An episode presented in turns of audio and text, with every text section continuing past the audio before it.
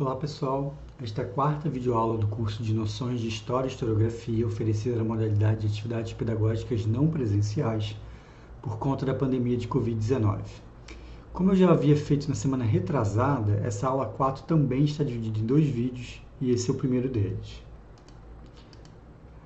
Nessa semana, nós vamos iniciar um novo tema, a escrita da história. E esta é a primeira de duas aulas em que faremos uma breve introdução à história da historiografia. E tudo bom com vocês? Bom, nas primeiras semanas de, desse curso a gente deu um mergulho bem profundo sobre uma questão que a princípio poderia parecer bem simples, né? O que é história? A gente logo viu que essa é uma questão que se desdobra em várias questões que podem ser bastante complexas. A gente pode discutir história tendo vários problemas em, mente, o que nos levará a reflexões bastante variadas sobre esses diferentes assuntos, ainda que todos eles estejam relacionados entre si, como a gente viu nas últimas três semanas. Dentre as várias questões que aquela tentativa de definir o termo história nos levou, estava a escrita da história. A história, no sentido do relato dos acontecimentos, pode assumir uma forma específica, a história, a disciplina, ou a ciência da história. A particularidade desse campo do conhecimento é seu esforço consciente de reflexão sobre a produção do conhecimento histórico para desenvolver os melhores caminhos possíveis para escrever sobre as transformações da sociedade humana ao longo do tempo. É, a estes caminhos sobre o qual nós refletimos, refletimos para chegar na melhor escrita possível da história, melhor estudo das transformações do tempo, a gente chama de teoria e metodologia da história. O resultado dessa reflexão é uma forma específica de escrita da história, uma forma específica de texto histórico, de texto sobre a história, que a gente convencionou chamar de historiografia. A gente tem aqui, nessa rápida síntese, nesse parágrafo que eu acabo de falar, dois dos principais tópicos de reflexão sobre a formação profissional de um historiador ou de uma historiadora. As ferramentas que ele ou ela utilizarão para escrever histórias. Não por acaso, esses dois assuntos, teoria e metodologia da história e historiografia, vão ser assuntos que vocês vão estudar em várias matérias ao longo desse curso de história. Duas, especificamente, tratam só disso, são dedicadas a esses dois assuntos. Introdução ao estudo da história, que vocês vão estudar em seguida, ainda no primeiro período, comigo, como professor. E Teoria, Metodologia e Historiografia, que é uma matéria do segundo período, que provavelmente vai ser o professor Denaldo, que vai ser o professor dessa matéria com vocês. Bom, tenho isso em mente ah, nas próximas semanas, quando a gente for estudar aqui nesse curso esse assunto. Ah, essa não vai ser a última vez que vocês vão ver todos esses assuntos. Muito pelo contrário. Essa é apenas a primeira vez que vocês vão ouvir falar em várias coisas que a gente vai tratar aqui. E vocês ainda vão estudar com mais tempo e mais profundidade todas essas questões. Ou seja, tudo que a gente vê nas próximas semanas, vocês ainda vão estudar mais vezes, se não mais de uma vez, no, no, ao longo do curso de História. E ainda nesse primeiro período, muitas das coisas que a gente vai tratar nessas próximas semanas, a gente volta em Introdução ao Estudo da História, olhando com mais profundidade. Estou enfatizando isso porque vocês logo vão se deparar com uma quantidade enorme de referências a, a autores, a obras, a escolas historiográficas, a debates teóricos e metodológicos. Ah, em pouco tempo a gente vai falar de muita coisa. A minha intenção não é que nessas próximas semanas vocês saiam daqui sabendo tudo sobre todas essas coisas. O que eu quero com essas próximas aulas é dar uma visão geral desses problemas historiográficos, para que ao longo das próximas matérias ah, que vocês vão estudar, várias dessas coisas de novo, vocês, quando estudarem essas coisas de novo, tenham uma visão de todo, já tenham uma noção básica sobre o problema em geral e aí vocês vão estudando depois de novo, mas com mais profundidade, cada uma dessas questões. É, imaginem que a gente está indo conhecer uma nova cidade e o primeiro contato dessa cidade que vocês vão ter é num passeio de helicóptero. Ah, então a gente vai ver a cidade do alto, o que nos vai dar a oportunidade de ter uma dimensão interessante da cidade, olhando para ela de cima. Porém, a gente não vai conseguir, nesse sobrevoo de helicóptero, conhecer cada uma das ruas, cada uma das esquinas dessa cidade em detalhes, por maiores e mais importantes que essas ruas ou essas esquinas sejam. É só um panorama. A gente vai iniciar esse sobrevoo pela parte histórica da cidade. Não só porque a gente é historiador, a gente precisa gostar de prédio velho por causa disso, mas porque a partir desse, dessa parte histórica, a gente vai começar a perceber algumas das características mais marcantes dessa cidade, que é a escrita da história. Nessa semana, nessa videoaula, na leitura dessa semana, a gente vai focar na historiografia anterior ao século XIX. Isso é, antes do momento em que a escrita da história passa a ser o ofício de um tipo específico de profissional, o historiador, que tem uma formação acadêmica para isso, a faculdade de História. Semana que vem a gente vai tratar dos séculos 19 e 20 e justamente desse processo de profissionalização da escrita da história, as consequências disso, como que, enfim, quais caminhos isso tomou ao longo desses dois séculos. Mas para esse estudo, sobretudo essa semana, mas semana que vem também um pouco, a dinâmica da nossa aula vai mudar um pouquinho em comparação às últimas semanas. Nas últimas três semanas, é, como é que foi o nosso estudo? Vocês viram a minha videoaula. A minha videoaula tratava de um tema amplo, falava de várias coisas, e em seguida vocês liam um texto que tratava de um desses assuntos especificamente e aprofundava uma das questões específicas da aula. Então a aula era o geral e o texto tratava de um assunto um pouco mais específico exemplificando alguma posição, alguma questão, ou detalhando um pouco mais alguma questão que eu tinha falado na aula. É, o texto que vocês vão ler essa semana não aprofunda uma questão dessa aula. Pelo contrário, eu escolhi esse texto aqui do professor Ciro Cardoso, que vocês vão ler essa semana, é, justamente porque ele oferece um sobrevoo bastante amplo sobre a historiografia anterior ao século XX. Justamente por se tratar de uma apresentação tão sintética, poucas páginas, comparativamente ele dá conta de uma história muito longa, esse texto do Ciro não tem espaço para aprofundar em uma questão muito específica. Por outro lado, eu nunca teria o conhecimento, o didatismo e mesmo o poder de síntese do professor Ciro para fazer uma apresentação ampla da história da historiografia em uma única aula, como ele fez em um único texto. É por isso que eu pedi para vocês lerem esse texto, porque a partir da leitura dele, vocês vão ter uma ideia básica do desenvolvimento da história da historiografia. E lembrem-se, a gente está só sobrevoando a cidade. Não se preocupem em saber e entender cada um dos detalhes, cada um dos autores que o Ciro cita. O objetivo de eu ter indicado essa leitura para vocês não é esse. Eu quero que vocês tenham um primeiro contato com a existência desses autores e a referência à sua importância. A gente vai estudar alguns deles com mais detalhes em introdução ao estudo da história. E vocês vão passar o resto da vida profissional de vocês ouvindo falar de alguns deles, pelo menos. Bom, essa aula, então, cumpre um papel um pouco diferente em relação ao texto. Eu não vou tentar dar uma aula sobre a história da historiografia desde a antiguidade. Primeiro, porque eu não conseguiria fazer isso. E segundo, porque o texto do Ciro já resolve esse problema para gente. Nessa aula, então, eu vou fazer o inverso. Eu vou pegar algumas questões do que o texto menciona e vou explicar para vocês quais são os problemas de fundo que o Ciro não tem espaço e tempo ali no texto para desenvolver. Ou seja, o texto é o mais geral e a minha aula trata de algumas questões específicas no texto.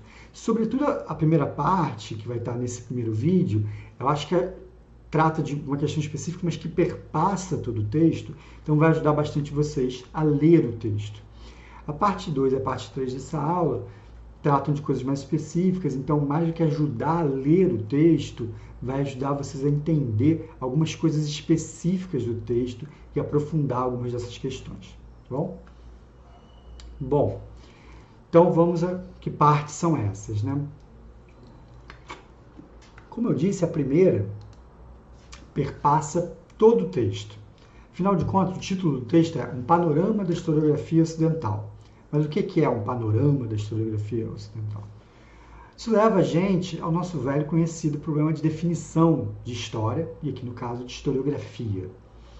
Na parte 1 dessa aula eu vou aproveitar para fazer uma rápida síntese do que a gente estudou na parte 1 e relacionar com o que é, afinal de contas, uma história da historiografia. Então, o primeiro vídeo dessa aula, além dessa introdução aqui que eu estou fazendo agora, tem essa primeira parte. Definido o que é a historiografia, a gente pode se colocar um problema histórico sobre ela. Quando isso surgiu? E aí a gente vai para o segundo vídeo dessa videoaula, começando pela parte 2. Vocês logo vão ver que a resposta a essa pergunta, né, como, quando, como que a historiografia surgiu, ah, não é uma questão tão simples quanto a resposta tradicional que existe a ela, com Heródoto e Tucídides na Grécia Antiga, ah, pode nos fazer acreditar. E mais interessante, estudar o surgimento da historiografia na Antiguidade não nos permite apenas saber quando e como ela nasceu, se foi mesmo na Grécia, se foi antes, mas nos leva a refletir sobre o que é a historiografia e para o que ela serve. E esta reflexão serve inclusive para pensarmos a historiografia no nosso mundo, a partir desse, dessa reflexão, desse estudo histórico. Então, esses assuntos, né, essa reflexão a partir desse estudo de quando a historiografia surgiu, é o assunto da parte 2. Na última parte do vídeo, a gente vai desenvolver duas questões gerais que eu acredito que o estudo da história da historiografia pode nos ajudar a pensar sobre a teoria da história em geral. E o Ciro cita ao longo dos exemplos, dos casos que ele vai analisando, ao longo da história que ele faz, ele fala desses dois assuntos. Quais são? Primeiro, a forma como os diferentes historiadores em diferentes sociedades pensaram a explicação dos fenômenos históricos, ou seja, o que, que explica os acontecimentos, os eventos históricos. E, em segundo lugar, que como que eles estudam, como que eles buscam fontes para informar a sua escrita da história, para saber o que aconteceu e como aconteceu no passado. Bom, e como sempre, eu encerro a aula repassando as atividades que vocês têm para fazer essa semana. Aqui vale de sempre, vocês podem assistir a aula toda de uma vez, vocês podem assistir cada um dos dois vídeos separadamente, primeiro um, depois o outro, ou vocês podem, mesmo dentro de cada um desses vídeos, assistir por parte, é, assistindo cada parte de uma vez. Façam do jeito que for mais proveitoso para o estudo de vocês e, para e que caiba no tempo que vocês têm para dedicar a isso. Deixa eu começar logo essa aula, que essa introdução já está muito longa, né? Então, vamos à primeira parte. Bom, para a gente entender o que está em discussão no tema 2, né, a escrita da história, Vamos começar pelos nossos velhos conhecidos do tema 1. A gente viu que a palavra história pode se relacionar com dois, duas ideias fundamentais. A história no sentido de Resgestei, que é a história acontecimento, as coisas que aconteceram, e a história no sentido de história herumgestarum, isso é, a história relato, relato dos acontecimentos. Quem estiver bem atento nesse momento na aula, pode sentir falta, nessa minha rápida síntese, de algumas outras ideias importantes que a gente viu que o tema história se relaciona. Mas eu quero mostrar para vocês agora que é possível pensar esses outros sentidos como parte da reflexão sobre a história-relato, sobre a história Herumgestalt. Um primeiro sentido é o de narrativa. Ah, quando eu falo, por exemplo, que eu vou contar uma história, Perceba, eu estou fazendo referência à história relato. Se aceitarmos tratar sob o mesmo guarda-chuva, o mesmo termo, tanto histórias ficcionais quanto as não ficcionais, narrativa deixa de ser mais um significado de história e passa a ser apenas a forma discursiva que o relato, que a história relato, pode assumir. Cabe aqui aquela discussão toda que a gente fez na semana 2 sobre se o relato histórico necessariamente assume a forma de uma narrativa ou não. Mas mesmo que a resposta seja não, a narrativa permanece como uma das formas que o, a história relato, das formas discursivas que a história relato pode assumir. Ah, o outro sentido, que é a minha primeira fala ali, que a história é, ou história resgestável, poderia estar perdendo, é o de história disciplina né, nome próprio da nossa área de conhecimento, da nossa ciência. Uh, pois bem, como a gente viu semana passada, a história da disciplina pode ser entendida como parte de uma coisa maior, a cultura histórica de uma sociedade. Em conjunto com outros discursos sobre a história, como as tradições, as memórias, ficções de conteúdo histórico, como livros ou filmes, entre muitas outras coisas, a história disciplina constitui um vasto repertório de histórias-relato. Pensada de maneira muito genérica, é verdade, a história-relato pode se referir, então, a, a diversas coisas, as narrativas ficcionais, mitológicas ou religiosas, coisas que não necessariamente fazem parte desse contexto da cultura histórica, que não tenham propriamente um conteúdo histórico, são apenas contação de história, mas não tem conteúdo histórico.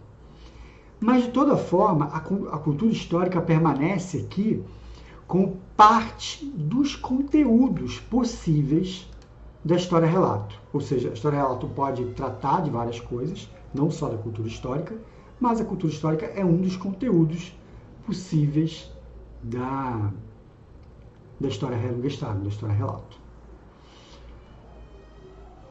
É um bebê chorando. Temos um recém-nascido na vizinhança agora. Essa síntese que eu acabo de fazer aqui, então, ela é uma síntese das coisas que a gente estudou nas últimas três semanas. Vamos olhar com mais detalhe, então, a, a relação entre a história-disciplina e esses outros discursos históricos para entender especificamente ao que as pessoas se referem quando elas falam de historiografia, que é o assunto da aula de hoje e da aula de semana que vem. Bom, a cultura histórica é, em resumo, um conjunto de discursos históricos que os diferentes grupos sociais de uma dada realidade performam, realizam, discursam, fazem acontecer em suas relações sociais. Esses discursos podem assumir formas muito variadas, mas para nossa reflexão aqui eu vou focar em dois tipos de formas que uh, o discurso histórico, o discurso de conteúdo histórico pode assumir. A transmissão escrita ou a transmissão oral. Repare que fica aqui de fora uma série de possibilidades que não se encaixam bem nenhuma nem na outra, e que a gente tratou na semana passada, quando a gente falou da construção de memórias, né, como os monumentos ou as obras de arte, ou outras coisas. Mas a comparação entre essas duas coisas, transmissão escrita e transmissão oral dos discursos de conteúdo histórico, vai permitir a gente entender melhor o conceito de historiografia, que é onde a gente quer chegar na aula de hoje. A transmissão oral diz respeito a discursos que são enunciados e desenvolvidos através da fala, através da oralidade, sem serem estabelecidos de uma forma escrita. São passados à frente, passados adiante, circulam através de algum tipo de discurso, através da fala, da oralidade.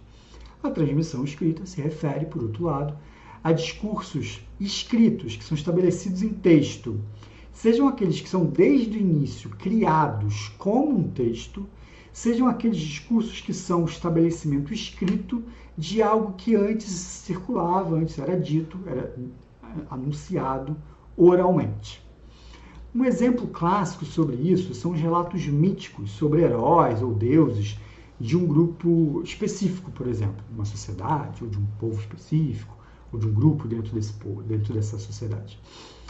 Ah, eles podem ser repassados oralmente por gerações e gerações até que eventualmente podem receber uma formulação escrita. Ah, os relatos sobre a guerra de Troia, por exemplo, na Grécia Antiga, eles foram cantados em verso por poetas através de séculos, oralmente.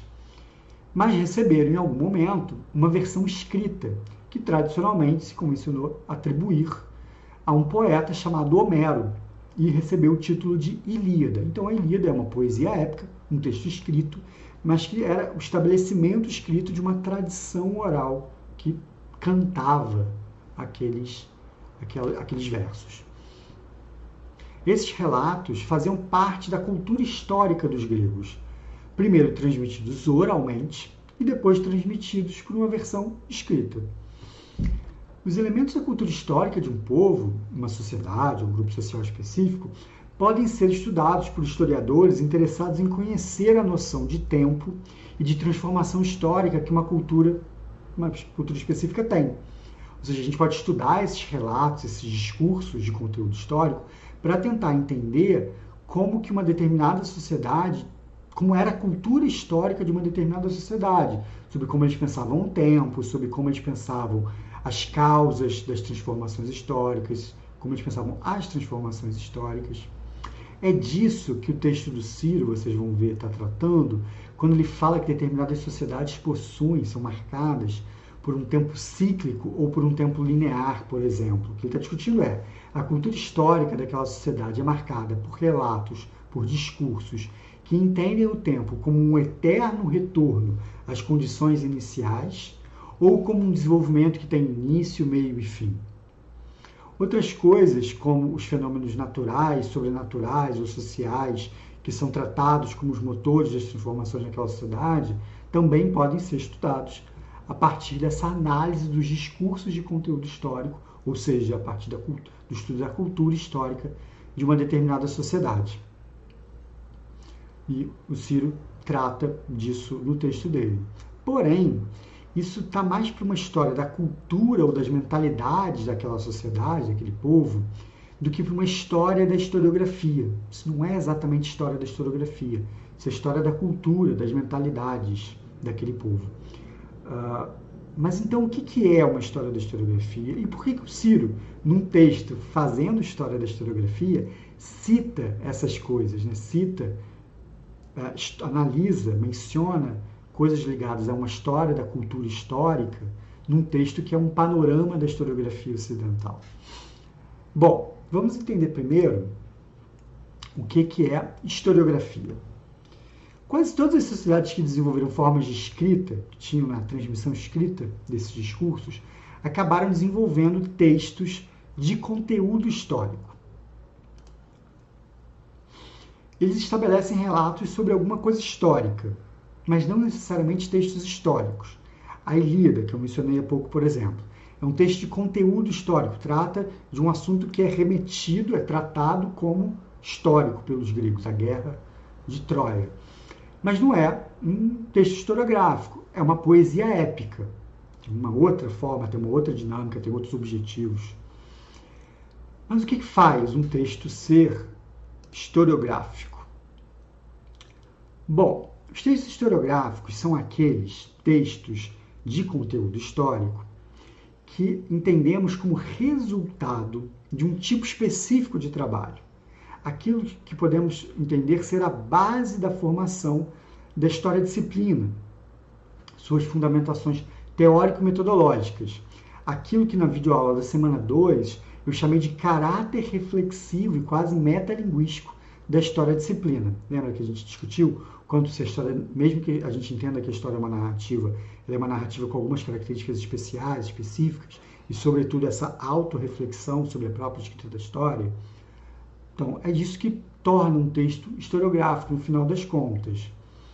Em resumo, tende a se entender como historiografia os textos de conteúdo histórico que são resultado de algum tipo de operação historiográfica, decorrente de alguma reflexão sobre como é possível estabelecer aquele conhecimento histórico.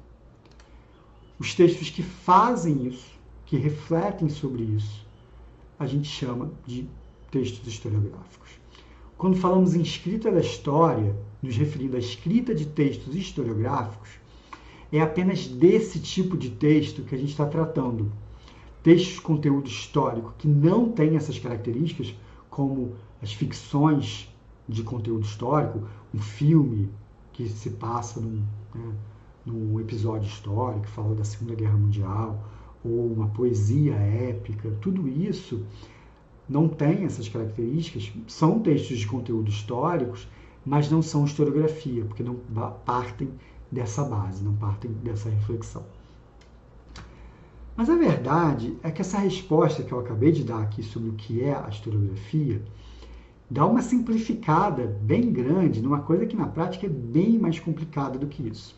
Primeiro, cabe destacar que se a gente for muito ferrenho, muito restrito nessa definição de é, historiografia, de operação historiográfica, dificilmente um texto anterior ao século XIX poderia ser chamado de historiografia. É só no século XIX que todas essas discussões sobre teoria e metodologia da história ganham alguma forma mais próxima do que a gente conhece hoje.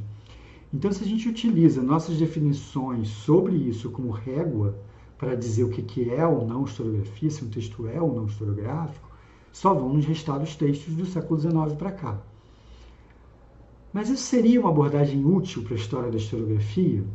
Talvez não seja mais interessante, e já digo de partida que essa é a abordagem predominante entre os especialistas no assunto, entender cada, entender que de cada uma das diferentes sociedades que produziram textos de conteúdo histórico podem ter produzido uma forma específica de escrever historiografia, ou seja, reflexões específicas sobre as questões de base do texto historiográfico, e que aquela que se inicia no século XIX é uma das possibilidades de fazer isso, olha o helicóptero. Ah, e é interessante pensar sobre essas que surgem a partir do século XIX, mas não é interessante a gente também pensar sobre as outras formas ao longo da história que se desenvolveram? Mas aí a gente cai num outro problema, numa outra questão. É, como estabelecer dentro dessa diversidade da história da historiografia, uma definição que seja, ao mesmo tempo, ampla o suficiente para dar conta das diferentes práticas de escrita da história que aparecem ao longo do tempo. Então, a definição tem que ser ampla o suficiente para dar conta da diversidade. Mas, ao mesmo tempo, ela precisa ser uma definição específica, ter um critério unificado que permita diferenciar esses textos historiográficos desses outros textos todos que têm conteúdo histórico em geral em cada uma das culturas históricas. Ou seja, precisa ter um conceito que seja vago o suficiente, amplo o suficiente, para que a gente coloque na mesma caixinha o texto historiográfico grego, o texto historiográfico da Idade Média, o texto historiográfico da China Antiga e o texto historiográfico do mundo contemporâneo. Mas ao mesmo tempo ele não pode ser amplo demais, porque senão tudo vai caber nele, inclusive os textos de conteúdo históricos, que claramente são diferentes dos textos historiográficos, como por exemplo a poesia épica ou os filmes de conteúdo histórico. Como achar essa, esse meio termo aí na definição de historiografia? Ah, bom, é, se cada sociedade tem uma forma de fazer historiografia, como que a gente trata, por que a gente não trata essa historiografia como parte, cada uma delas, de parte da sua cultura histórica, em vez de tratar como historiografia? Como encontrar esses critérios para unificar num único conceito, historiografia, todas essas práticas que são tão diversas? Nas próximas é, partes dessa aula, eu vou apresentar algumas ideias, algumas questões que me parecem centrais nesse conceito de historiografia, e tem a ver com isso que eu já mencionei aqui, essa reflexividade do texto historiográfico, que eu acho que me, me convencem, pelo menos, de que é útil fazer essa reflexão, é, fazer essa busca por ah, um, um conceito de historiografia unificado, que nos faça pensar sobre a história da historiografia, juntando todos esses textos e separando eles da, de outros textos de conteúdo histórico. Por que, que eu acho isso útil? Porque eu acho que ao fazer todo esse estudo, a gente pensa melhor sobre a nossa própria prática, sobre o nosso próprio ofício de historiadores e historiadoras. Mas eu preciso deixar claro desde, desde agora, desde o início, que não é fácil definir, no final das contas, quais características definem um texto historiográfico ou não. Vocês vão ver isso logo na parte 2 dessa aula.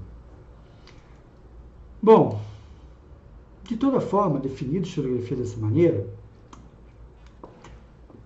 por que, que o Ciro não foca apenas nisso, não trata apenas dos textos historiográficos? E acaba falando também das noções de história no sentido mais amplo da cultura histórica de determinadas sociedades? Aqui a resposta é mais fácil. É, independentemente da maneira que a gente defina os textos historiográficos, eles sempre vão ser uma faceta, uma parte da, dessa cultura histórica mais geral e sempre estarão em relação com essa cultura histórica mais, mais geral. No primeiro sentido, eles representam ah, uma, um exemplo, de certa maneira, dessa cultura histórica geral. Então, eles são influenciados sempre por essa cultura histórica mais geral. Assim, a, história, a, a historiografia de uma determinada sociedade sempre está marcada por características, por elementos da sua cultura histórica, da cultura histórica da sua sociedade. Então, a historiografia grega exemplifica, é determinada, mostra características da cultura histórica dos gregos. A, cultura, a historiografia do, da nossa sociedade, do presente, reflete algumas características da nossa cultura histórica. Por outro lado, muitas vezes os textos historiográficos surgem como uma perspectiva crítica a alguns traços da cultura histórica da sua sociedade. Esses textos críticos ah, inclusive costumam ser alguns dos mais interessantes da historiografia de cada uma de, dessas sociedades de uma determinada época. Então, por isso, ah, é impossível fazer uma história da historiografia sem pensá-la conjuntamente com a história da cultura histórica de uma determinada sociedade na qual aquelas historiografias são produzidas. E é por isso que o Ciro e outros estudiosos, quando fazem história da historiografia, tratam também da história, da cultura histórica daquela sociedade e relacionam as duas coisas. Um último aspecto, para terminar esse primeiro vídeo essa primeira parte da aula, um último aspecto geral que precisa ser destacado do panorama composto pelo texto do Ciro é que ele trata da historiografia ocidental. É, o, o título faz referência a isso. É interessante perceber que o Ciro começa o texto definindo historiografia, mas não gasta nenhuma linha é, explicando ah, o que, que é o que, que é Ocidente. Ele trata a ideia de Ocidente como algo mais ou menos reconhecível, meio óbvio para os seus leitores. Né? Essa linhazinha aqui tradicional que vocês vão perceber no texto. Mas o próprio Ciro indica, mais uma vez no texto, que a ideia da existência de uma tradição historiográfica ocidental não é algo dado naturalmente. Essa linhazinha não se desenvolve historicamente de maneira linear.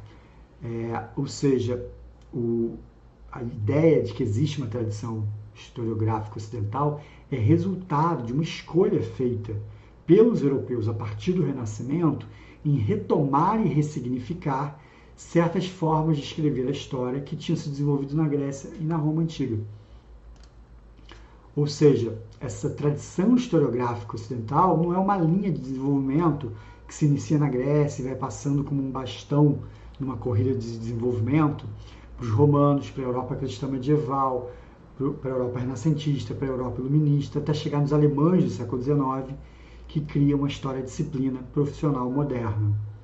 Essa trajetória é uma invenção posterior, tradição inventada, e promove, justamente por ser uma tradição inventada, promove o esquecimento de tradições paralelas, como a chinesa, por exemplo, mas também o apagamento de tradições que se relacionam e interferem nessa historiografia, como por exemplo o islamismo medieval.